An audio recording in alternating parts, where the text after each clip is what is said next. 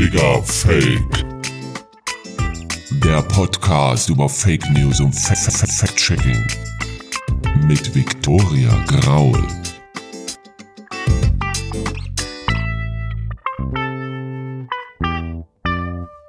Hallo ihr Zuckerschnitten. Willkommen zu Digger Fake, dem etwas anderen Aufklärungspodcast mit den magischen F-Wörtern Fake News und Fact-Checking. Ich bin Victoria Graul und treffe für dich regelmäßig Experten aus ganz verschiedenen Fachbereichen wie Politikwissenschaften, der Kommunikationsberatung und der Hackerszene. Wir geben dir Guidelines für den Alltag und erklären Zusammenhänge, denn hinter jeder Fake News steckt auch immer ein System. Digga Fake.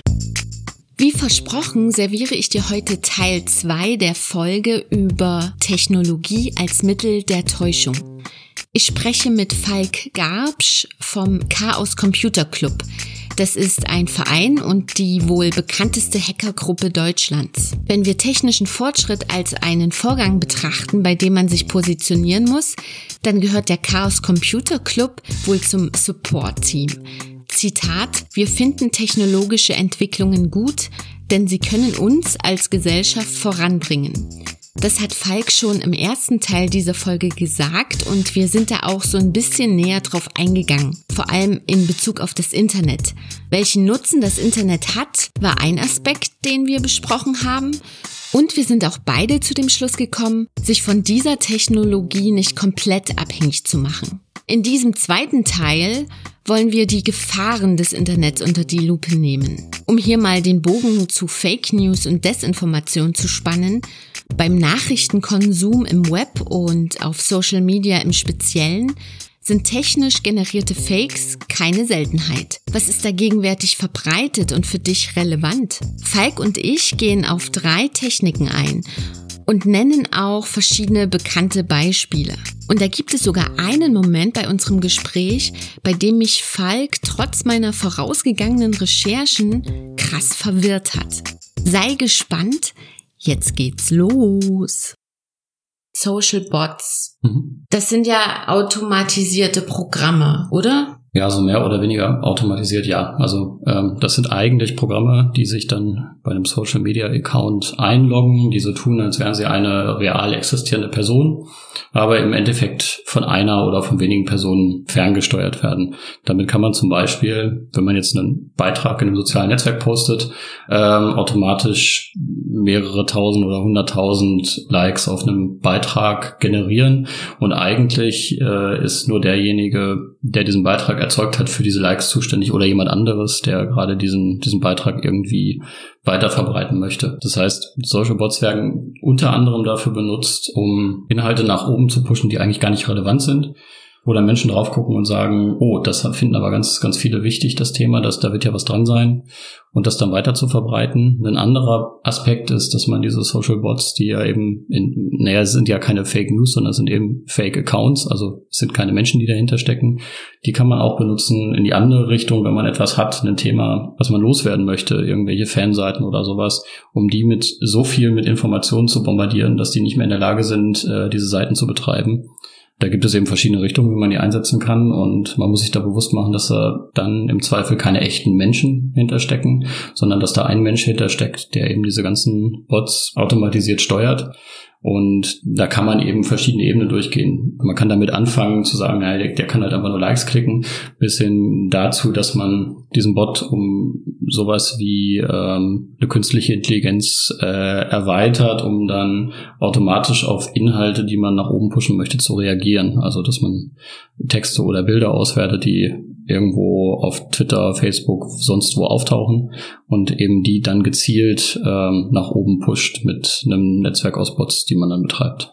Was ich zum Thema beisteuern kann, eine Erfahrung, da war ich ganz frisch auf Instagram, hatte da mein erstes Foto gepostet und schwupps, kurze Zeit später kamen dann gleich zwei Kommentare Kurz zum Hintergrund, das Foto war von einem Balkon aus aufs Meer fotografiert raus, ja.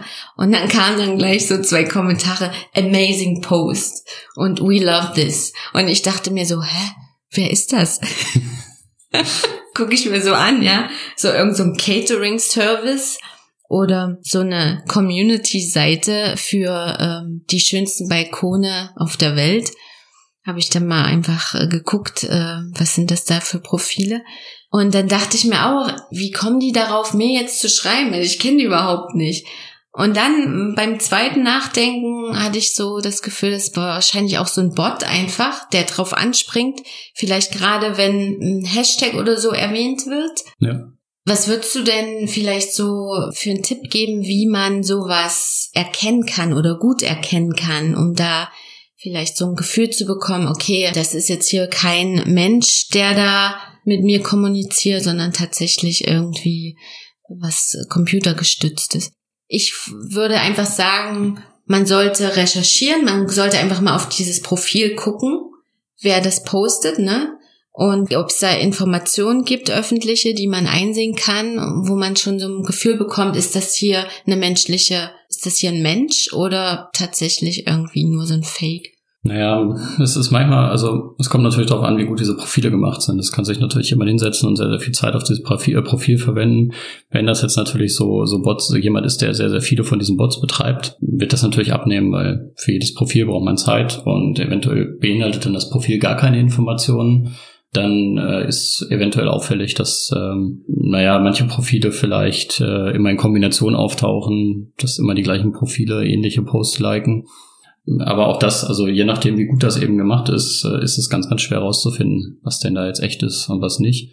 Und ich denke, das erste, was man tun sollte, ist äh, der Anzahl der Likes oder der, der, das, wie häufig etwas geteilt wird, gar nicht so viel äh, Bedeutung zuzumessen, sondern einfach erstmal zu gucken, was halte ich denn selber davon? Was, was bedeutet das? Was könnte das sein? Und vielleicht viel mehr Wert darauf zu legen, ähm, wie Menschen das bewerten, die ich selber kenne, von denen ich weiß, dass es keine Fake-Profile sind, sondern dass das echt oder real existierende Menschen sind.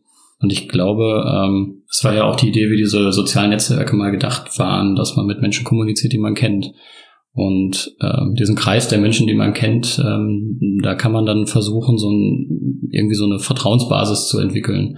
Und das ist, de denke ich mal, das, was uns in Zukunft, naja, die einzige Möglichkeit bietet, ähm, uns vor, vor sowas zu schützen, dass wir so ein, so ein Netz aus Menschen, denen wir vertrauen oder einem Umfeld, was wir Vertrauen haben und das benutzen, um Informationen eben zu bewerten und nicht alles das wiederzugeben, was irgendwie an uns vorbeirauscht, bevor wir irgendwie geguckt haben. Das Schwierige dabei ist dann aber, das nicht über das Internet zu machen, oder? Du hast ja den Tipp gegeben, dass man, dass man mit seinen Freunden kommunizieren soll, um eine Nachricht einzuschätzen, um vielleicht auch herauszufinden, was sind hier für Kommentatoren im Spiel, sind das Maschinen oder tatsächlich Menschen? Und wenn man da mit seinen Freunden eben kommunizieren will, das macht man ja normalerweise auch übers Internet, ne? Und man teilt dann quasi den Inhalt, was ja aber letztlich dazu führt, dass man diesem gefakten Inhalt auch mehr Aufmerksamkeit gibt ein generelles Problem ist, dass natürlich Inhalte, die von meinen Freunden geteilt werden, sehe ich selber auch oder die werden bei mir dann wichtiger und je mehr Leute das teilen, desto weniger wird natürlich so ein Inhalt. Das heißt, was ich natürlich machen kann, ist das Ganze mit Bots anstoßen, damit einen Beitrag sehr, sehr viele Menschen sehen. Und dann hoffe ich drauf, dass viele real existierende anfangen, diesen Inhalt zu teilen, weil in dem Moment wird das eben selbstständig. Dann ähm, habe ich, hab ich gewonnen, dann ist dieser Inhalt plötzlich überall. Und das ist genau das Problem. Also man muss eigentlich äh, sich jeden Inhalt angucken, bevor man ihn teilt und jeden Inhalt bewerten. Und das tun wir heutzutage sehr, sehr wenig, weil es einfach so viele Informationen sind, die auf uns einprasseln. Und ähm, das ist etwas, was wir irgendwie lernen müssen oder ähm, als Gesellschaft lernen müssen. Weil im Prinzip ähm, dieses, ich meine, äh, das Thema Fake News, das ist jetzt vor ein paar Jahren so hochgekocht, da war das plötzlich überall in den Medien. Und wir haben da so ein bisschen drauf geguckt, haben gedacht, ja, hm, dieses Jahr ist ja, ist ja viel passiert. Man hat entdeckt, äh, dass Menschen auch lügen können. Weil im Prinzip ist das nichts anderes. ja, also ja. Ähm, irgendwie hat man entdeckt, dass es, dass Menschen lügen. Und ähm, genau das ist das. Also diese, diese Fake News, die hat es ja immer gegeben. Die hat es auch vorher schon gegeben. Die Zeitungsende auch äh, schon viel, viel früher, wo, wo noch Baden rumgezogen sind und dann die Nachrichten über, über das, was sie äh, an Inhalten transportiert haben, vermittelt haben. Auch da sind Fake News verbreitet worden. Ja, gut, bei Zeitungsende ist ja nochmal ein anderer Aspekt, weil meistens wird ja am Tag danach in der Zeitung verkündet, hey, was wir gestern da hatten, war was, äh, was jetzt, was wir uns ausgedacht haben. Ne? Das ist ja bei Fake News so, wie wir es jetzt hier verstehen, anders, weil da will man ja einfach ähm, das so suggerieren, dass das die Wahrheit ist. Also das ähm, Zeitungsente ja, wenn man wenn man sie aufgeklärt wird, aber es hat natürlich auch viele Fälle in der Vergangenheit gegeben, wo äh, Fehlinformationen durch Medien verbreitet wurden, die sich dann ja, die eben weiter verbreitet werden, auch an Menschen, die diese, diese Zeitung nicht lesen und überhaupt nie mitbekommen haben, dass das, was da stand, falsch war. Ähm, ich habe selbst äh, solche Dinge äh, im letzten Jahr miterlebt, wo falsche Informationen, ähm, da ging es um diese Geschichte, die veröffentlicht wurde vom, vom Mitgliedern vom Chaos Computer Club zum Thema Gesundheitskarte und da sind Aussagen verbreitet worden, die so von uns nicht getroffen wurden und die uns zugeschrieben wurden. Und die sind äh, von einem Medium verbreitet worden und haben sich durch alle weiteren Medien durchgezogen. Und selbst zu dem Zeitpunkt, wo das in dem Ursprungsmedium korrigiert wurde, ist es in den meisten Medien eben nicht mehr korrigiert worden. Also es ist jetzt nicht so, dass das so ein, so ein Thema ist, wo man sagen kann, Journalisten sind da unfehlbar oder äh, Journalisten haben dieses Problem nicht. Natürlich ist das eine viel kleinere Größenordnung. Der Unterschied zum Internet ist, wo die, wo Fake News verbreitet werden, da antworten teilweise auch Menschen drauf und sagen, hier, das ist aber Fake. Die werden aber nicht gehört, weil sie einfach zu wenige sind, weil es keiner liest. Kommen wir mal weiter zum, zum nächsten Aspekt und zwar Bildmanipulation, was wir eben auch schon in der Eröffnung hatten mit diesem schwarzen Löwen. Ähm, wie kann man denn sowas erkennen? Was mir jetzt so einfällt, man muss dann natürlich erstmal gucken, Licht- und Schattenverhältnisse. Wenn da jetzt Bildelemente rein montiert wurden, also neu hinzugefügt wurden in das Bild, stimmen da überhaupt Licht- und Schattenverhältnisse? Ganz klares Beispiel ist es eine Nachtaufnahme und dann wird da eine Person rein montiert, die wurde bei Tageslicht aufgenommen. Gut, sowas kann man jetzt ganz leicht erkennen, ne? Müsste man eigentlich davon ausgehen, dass es, man das leicht erkennt. Aber was gibt's denn da noch so für, für andere, für andere Hinweise deiner Meinung nach? Also ich würde prinzipiell mal behaupten, wenn eine Bildmanipulation wirklich gut gemacht ist, dann ist es ganz schwer zu erkennen, ob das eine Bildmanipulation ist oder ob es echt ist. Und die Frage ist natürlich auch, was ist da eigentlich manipuliert worden? Also ähm, mit Licht- und Schattenverhältnisse habe ich bei einem Löwen, der schwarz gefärbt wurde, ganz große Probleme, weil das stimmt nämlich alles. Da hat einfach nur jemand an den Farbreglern gespielt, vielleicht auch einfach eine Farbe aus dem, einen Farbton aus dem Bild genommen und äh, schwupps ist der Löwe plötzlich schwarz. Ähm, Der mit, mit einem Bildbearbeitungsprogramm natürlich. Genau, mit ja. einem Bildbearbeitungsprogramm. Und ich glaube, wenn Menschen Bildmanipulation wirklich beherrschen mit, mit den entsprechenden Programmen und da wirklich gut sind und vielleicht auch einfach nur ein Detail bearbeitet haben, dann wird es ganz, ganz schwer, das irgendwie auseinanderzukriegen. Ich meine, man kann zum Beispiel irgendwie Details an der Kleidung ändern irgendwelche Logos hinzufügen oder entfernen und plötzlich eine Riesenaufregung äh, mit einem Bild erzeugen, was es so gar nicht gegeben hat. Und da nachzuweisen, dass dieser Schriftzug da nie war, äh, ist, kann unheimlich schwer sein. Und das kann auch für Experten äh, ein Punkt sein, wo die sagen, naja, können wir eigentlich gar nicht so genau sagen. Von daher ist es bei, bei Bildern immer, man kann, man kann versuchen, das Original zu finden. Ja, mit so, mit so einer Bilderrückwärtssuche, ne? Genau, mit einer Bildersuche zum Beispiel. Und wenn man dann plötzlich feststellt, man hat zwei Bilder, die sehen fast gleich aus, bis, bis auf irgendwelche Details, dann stimmt an der Stelle irgendwas nicht. Es gibt natürlich auch viel so Bildmanipulationen, wo es, wo es dann um Memes geht oder wo, wo es Leute dann äh, irgendwie Witze daraus machen, die gar nicht darauf ausgelegt sind, dass man nicht sieht, dass es manipuliert ist. Auch da sollte man natürlich einfach mal hingucken und sehen, ja, da macht sich jemand Spaß. Das kann nicht echt sein, weil auch da kann man natürlich schon drauf reinfallen. Aber wenn es jetzt so ein Bild ist, äh, was jemand aufgenommen hat und dann manipuliert hat, ist es tatsächlich irgendwie sehr, sehr schwierig. Vor allem, wenn das vielleicht sogar gezielt mit der Idee im Hinterkopf, dass man dieses Bild am Ende manipuliert, dass man zum Beispiel drei Personen aufnimmt und eine vierte dazu modelliert, die man da vielleicht sogar beim gleichen Licht an der gleichen Stelle fotografiert hat und dann nur nachträglich reinbearbeitet hat, dann wird man das im Zweifel gar nicht so richtig nachweisen können. Und ähm, da kommt es immer natürlich drauf an, wie gut die, diese, diese Manipulation ist. Und ich glaube, man muss sich an der Stelle bewusst machen, dass es das gibt und dass es Menschen gibt, die das sehr, sehr gut beherrschen. Und es gibt auch Menschen, die ihr Geld damit verdienen, dass sie nicht Bilder manipulieren, um damit irgendwas Schlechtes zu tun, sondern äh, Bildbearbeitung machen für Werbung und ähnliches. Und auch dort gibt es sehr, sehr viel Bildmanipulation, weil Produkte eventuell so, wie sie dargestellt werden sollen, nicht dargestellt werden können, weil man sie so nicht fotografieren kann. Ja, also da berühmte Beispiele sind ja da einfach Beauty-Retusche, ne? Bei Hochglanz-Magazin, Beauty-Magazin, ne?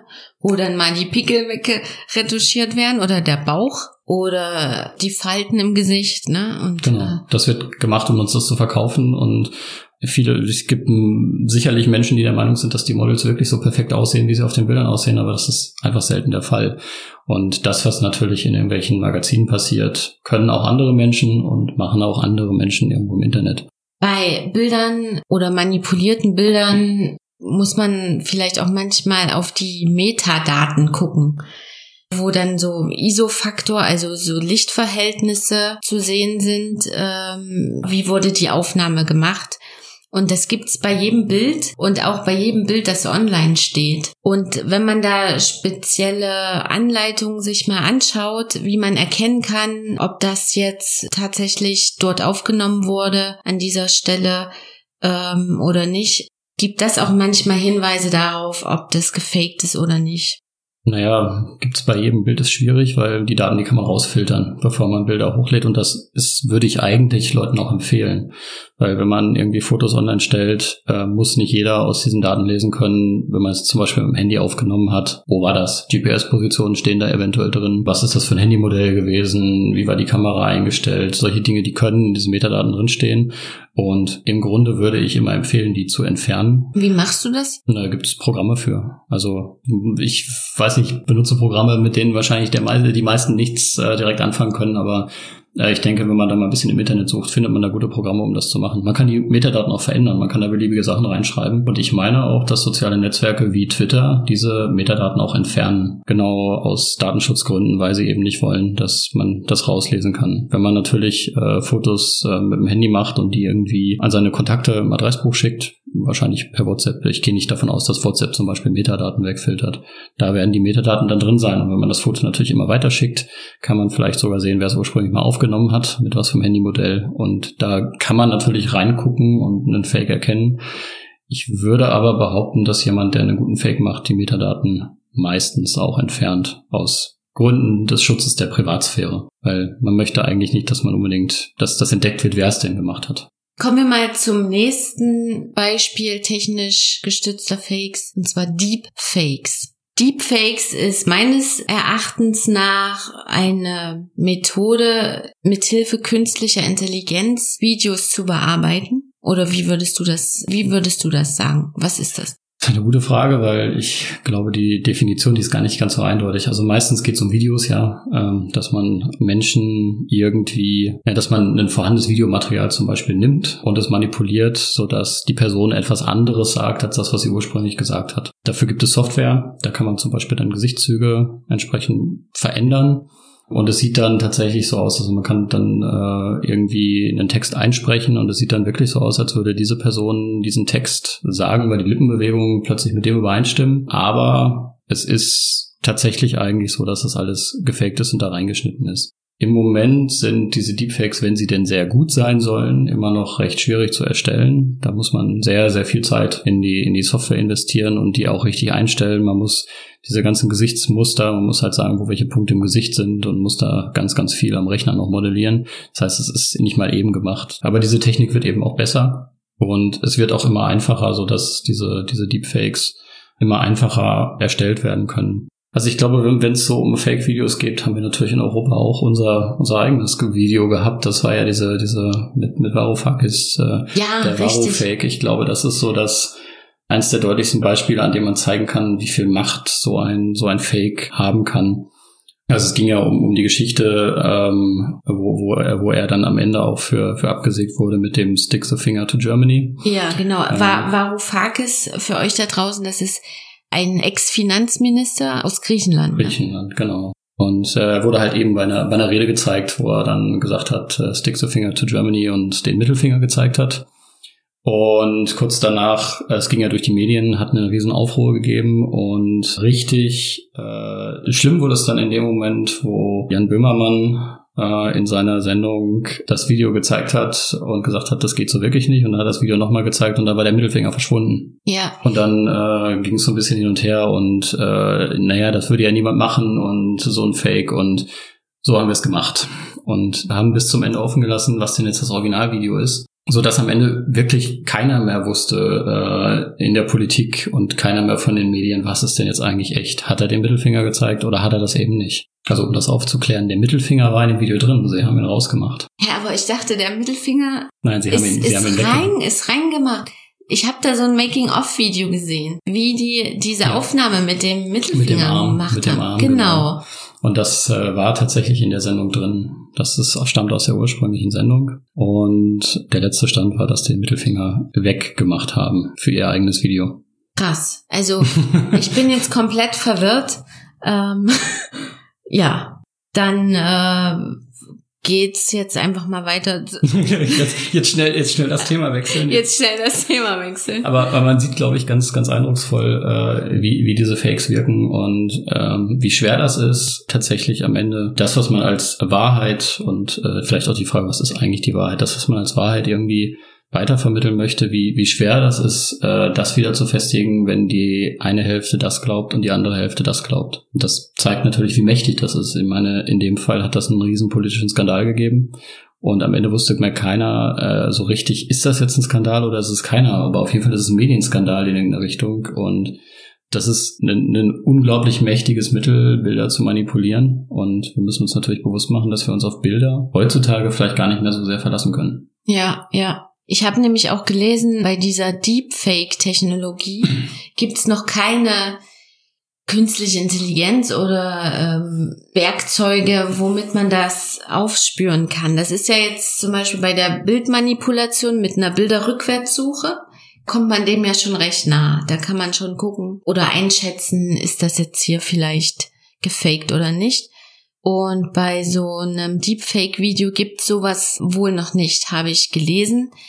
Es gibt aber auch schon Startups und auch an Universitäten Forschungsgruppen, die sich dem annehmen. Zum Beispiel ähm, Fake Forensic an der TU München, die versuchen Deepfakes zu ergründen, ja, und wie man ähm, das besser, wie man dem besser auf die Schliche kommt. Und dann gibt's ja auch dieses Facebook-Projekt Deepfake Detection Challenge.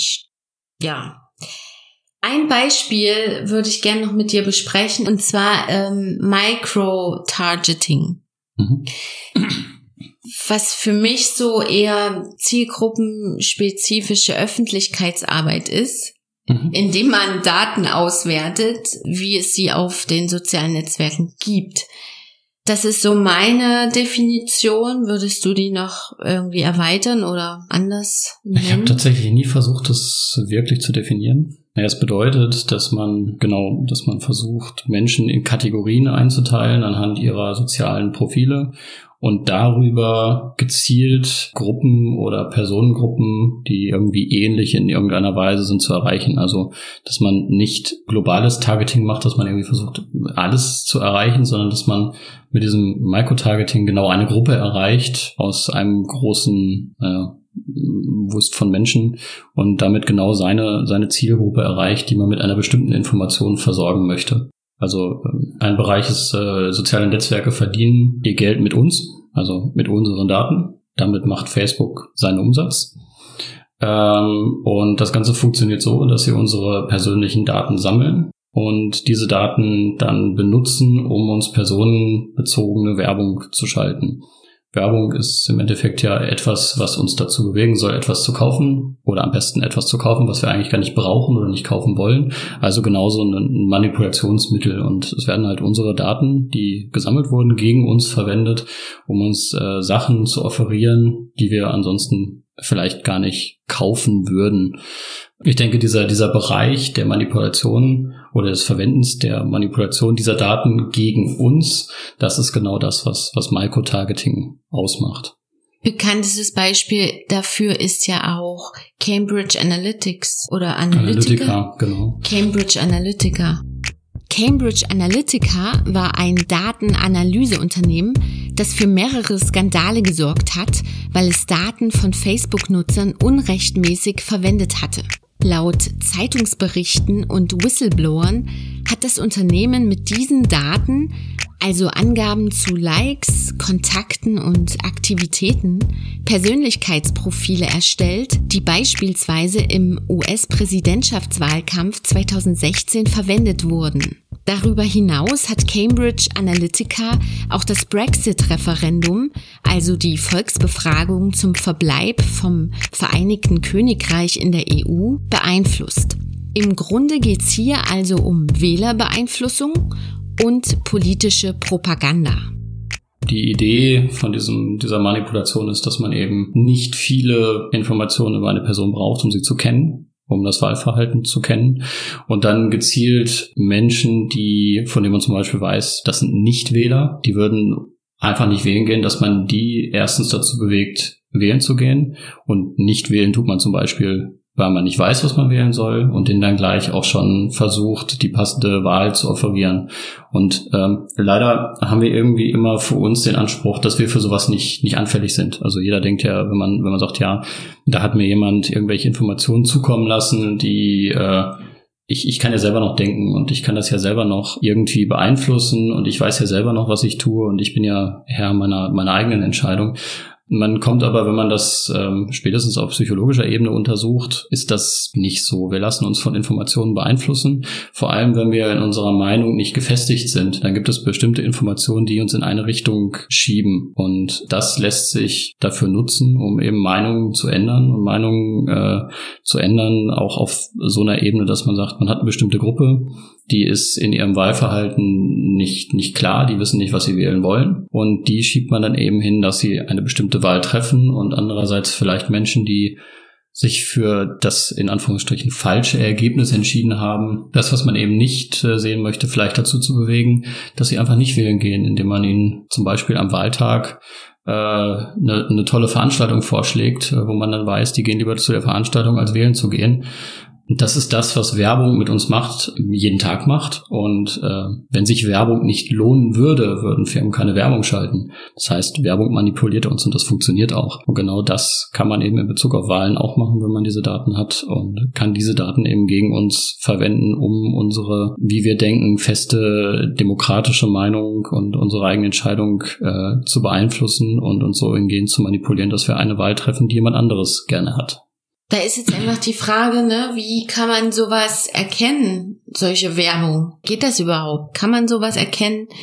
Manchmal gehe ich auch durch meine, durch meinen Newsfeed bei Facebook oder bei Instagram und ich liebe ja auch Surfen und ähm, gucke auch äh, viele viele Surffilme, Dokus und folge auch Profilen, die von Surfern einfach und dann kommt auch manchmal direkt so ja hier nächste Surfurlaub wäre doch dort toll, so solche Werbeanzeigen, wo ich mir denke, oh krass. Ja, aber kein Wunder, woher die das haben. Die wissen ja eigentlich, dass ich das mag, ne, weil ich bestimmten Profilen folge und so weiter. Von daher muss man sich da einfach sensibilisieren dafür. Was würdest du da raten? Oder es weniger Daten preisgeben, obwohl, wie soll das gehen? Ne? Also wenn man sich in sozialen Netzwerken bewegt, dann ist man ja auch da, weil man bestimmte Ziele hat, bestimmten Leuten folgen möchte. Und da werden ja automatisch schon Daten irgendwie preisgegeben oder so Interessen. Ja. Also ein interessanter Punkt ist natürlich, wenn man dann die Werbung für einen Surfurlaub bekommt, dass dieses Angebot sicherlich nicht das günstigste der Angebote ist, die man haben könnte. Ja, richtig. Und spätestens, wenn man auf die Werbung klickt, wird man auf dem Portal, Buchungsportal, wo man landet, nie wieder das günstigste Angebot für diese Werbung sehen, weil man hat ja drauf geklickt. Das Portal weiß dann ja schon längst, dass man bereit ist, auch mehr dafür zu bezahlen. Dann versucht man die Leute eher damit zu ködern, dass dieses Angebot nur noch eine Stunde gilt oder nur noch oder so und so viele Leute das Angebot gerade angucken. Und dann äh, werden wir gierig und wollen das immer nutzen und müssen jetzt sofort zuschlagen. Und äh, das ist das, so, so funktioniert das und so funktioniert es eben auch mit den anderen Sachen. Und es ist unglaublich schwer, sich davor zu schützen, weil das ähm, äh, das, was dort ausgenutzt sind, sind psychologische Muster, die zu uns Menschen gehören. Ähm, es wird einerseits mit unseren Ängsten gespielt und das kann auch nur die Angst sein, dass wir etwas verpassen, dass wir etwas nicht mitnehmen. Ich meine, äh, es gibt immer wieder Diskussionen darüber, es gibt ganz viele Messenger, warum benutzen alle WhatsApp? Es gibt Messenger, die besser mit Daten umgehen, wo wir mehr Kontrolle über unsere Daten haben, aber alle Menschen benutzen WhatsApp. Und für viele ist das Argument, ja, WhatsApp ist doch kostenlos, warum soll ich es nicht nutzen? Das äh, Argument. Das Totschlagargument meistens, ne? Ja, natürlich. Es ist das Argument, ich meine, man, man redet darüber, andere Apps, die kosten einmalig einen Euro, zwei Euro, drei Euro, was soll das? Also selbst wenn ich einen Euro im Jahr bezahle, wenn ich das auf Monate runterrechne, das ist für, für fast niemanden ein Problem, das zu investieren, auch das für eine Familie zu investieren. Aber wir wollen ja das kostenlose äh, und mitnehmen. weil, ja, und weil dort meistens auch die Leute sind, ne? Dann sagst du dir, ja, ich würde schon was dafür ausgeben, um mehr Datensicherheit zu haben auch. Aber meine ganzen Kontakte sind ja bei WhatsApp. Und wenn ich da jetzt auf eine andere Plattform gehe, bin ich ja alleine da. Genau, man müsste natürlich, dann ist es, ist es natürlich auch bequem, man müsste andere Leute bewegen, mitzukommen und so weiter. Ähm, Im Endeffekt ist aber das äh, die einzige Chance, äh, da so ein bisschen rauszukommen, was, was das Verwenden von Daten gegen uns und das passiert. Und wir wissen heute nicht, was, wie diese Daten in fünf Jahren eingesetzt werden. Ähm, es kann sich auch viel ändern. Wir leben gerade in der Demokratie. Auch das kann sich ändern. Und selbst dann müssen wir irgendwann vielleicht feststellen, dass das alles so ein bisschen blöd war, was wir da gemacht haben. Und im Prinzip ist das Wichtigste, dass wir aufhören, an der Stelle so bequem zu sein. Und wir müssen uns damit auseinandersetzen und wir müssen uns endlich auch vergegenwärtigen, was das eigentlich bedeutet. Und dass wir an den Stellen wirklich manipuliert werden und dass wir uns davor auch nicht schützen können. Wir können uns nur davor schützen, indem wir weniger Informationen von uns preisgeben. Man kann ja ähm, zum Beispiel für die, für die sozialen Netzwerke einfach nicht den gleichen Rechner benutzen, mit dem man sonst äh, auf anderen Webseiten surft oder ähm, nicht den gleichen Browser benutzen oder man benutzt den Privatsphäre-Modus. Es ist immer blöd, weil man jedes Mal sein Passwort neu eingeben muss, wenn man sich einloggt.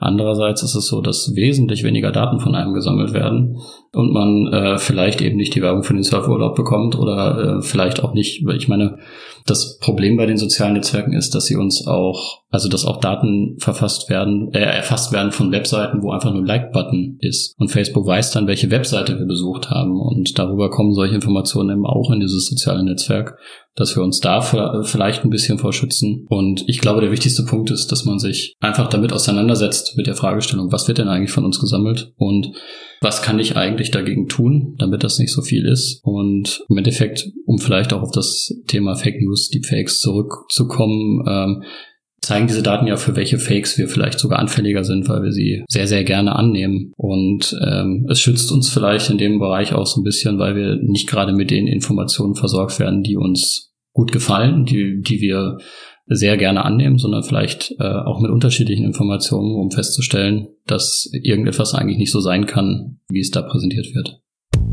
Das war Digger Fake, der Podcast über Fake News und Fact-Checking. Mit mir, Viktoria Graul und Falk Garbsch vom Chaos Computer Club.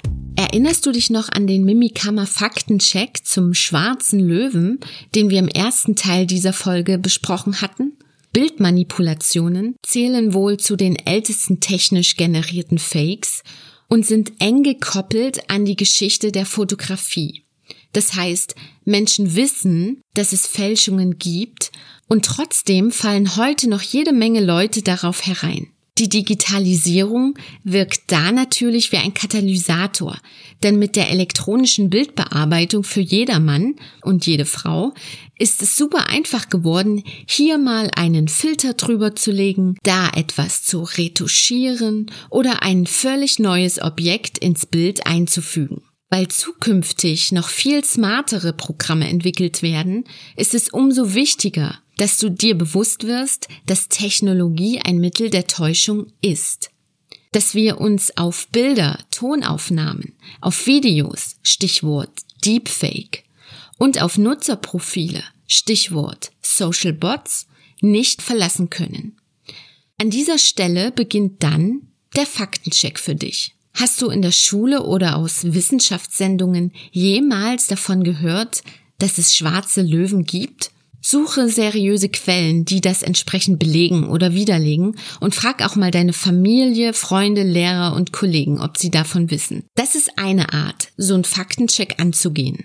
Und hier noch ein paar Worte zu Microtargeting. Mach dir bitte auch hier klar, dass dich beispielsweise Online-Spiele-Apps Suchmaschinen und Social-Media-Dienste besser kennen, als es dir lieb ist.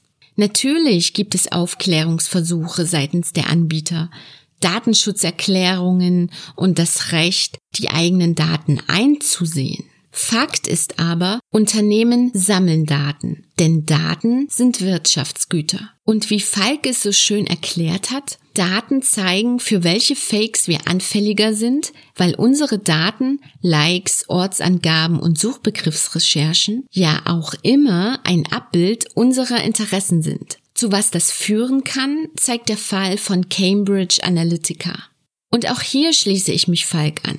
Hör auf, bequem zu sein und fange an, achtsam und nachhaltig mit deinen Daten umzugehen. So wie du das vielleicht schon mit deinem Plastikverbrauch oder deinem Fleischverzehr machst. Fang beispielsweise so an. Checke bei deinem Social Media Auftritt die Privatsphäre Einstellungen. Deine geposteten Inhalte müssen nicht für jeden sichtbar sein. Und es ist auch nicht nötig, dass man dein Profil in Suchmaschinen findet. Digga Fake. Normalerweise erfährt man ja über Empfehlungen von neuen Podcasts. Wenn dir also Digger Fake gefällt, dann empfehle diesen Podcast bitte weiter, indem du einen Link zur aktuellen Folge an deine Freunde schickst. Du kannst mich aber auch anders unterstützen, indem du beispielsweise auf der Podcast-Plattform deines Vertrauens eine Bewertung hinterlässt, damit Digger Fake auch von anderen Nutzern und Nutzerinnen besser gefunden wird. Bonusmaterial zur Sendung gibt's wie immer auf Instagram. Dort lernst du auch meine Gäste näher kennen. Außerdem möchte ich an dieser Stelle noch einmal auf unser kleines Gewinnspiel verweisen. Details dazu und weitere Links wie der Faktencheck zum schwarzen Löwen findest du in den Show Notes. Bei Fragen und Anregungen schreib mir gerne eine Mail. Ich bin Viktoria Graul. Vielen Dank fürs Zuhören. Bis bald.